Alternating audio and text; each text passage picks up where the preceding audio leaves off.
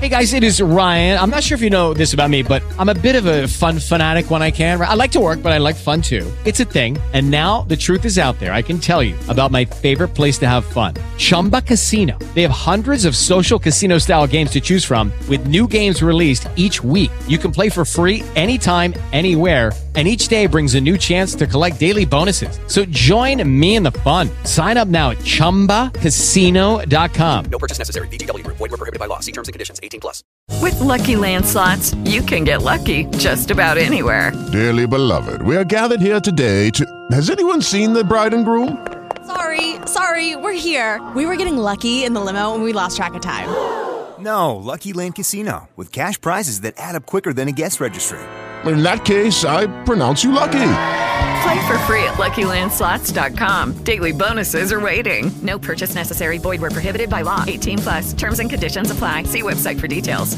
Na minha companhia na coluna Giro Business, sócio e fundador da Polishop, João Apolinário. João, muito bem-vindo ao Giro Business, dada a sua expressão enquanto empresário e a representatividade da Polishop na questão do varejo, uma indústria tão relevante. Bem-vindo. Obrigado, Sérgio. Prazer estar aqui mais uma vez com você.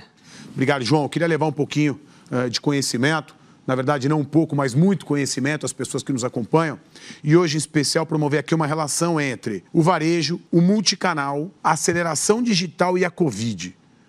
Houve nesse processo de Covid realmente uh, um choque de gestão bastante relevante. Como isso se deu na prática, João? Sem dúvida, Sérgio, essas três coisas acabaram se integrando em função do momento de Covid. Ou seja, as empresas precisaram se digitalizar, aquelas que estavam digitalizadas, elas precisaram aperfeiçoar a sua digitalização e tudo isso para poder atender o consumidor e para poder sobreviver também como companhia, como empresa, como varejista.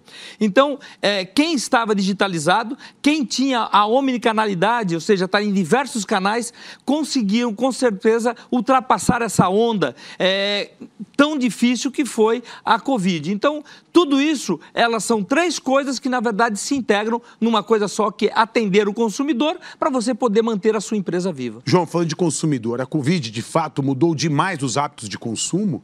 Sem dúvida, houve é, uma mudança no eixo é, da pessoa que gostava exclusivamente de comprar numa loja física, ela teve a, a, necessidade de experimentar o mundo digital e virtual. Então, essa foi a principal mudança do Covid no varejo brasileiro. A gente pode dizer que o varejo saiu desse processo muito mais maduro?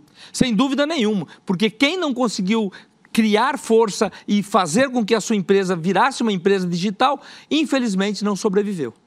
Ou seja, muitas vezes as pessoas se fazem, crescem e evoluem em cima da dificuldade, como de fato se deu no varejo brasileiro, que obrigou as empresas se digitalizarem e se tornarem muito mais competitivas em processo. Sem dúvida nenhuma, foi um momento muito importante para o varejo a se olhar o futuro que nós estamos iniciando a partir de agora.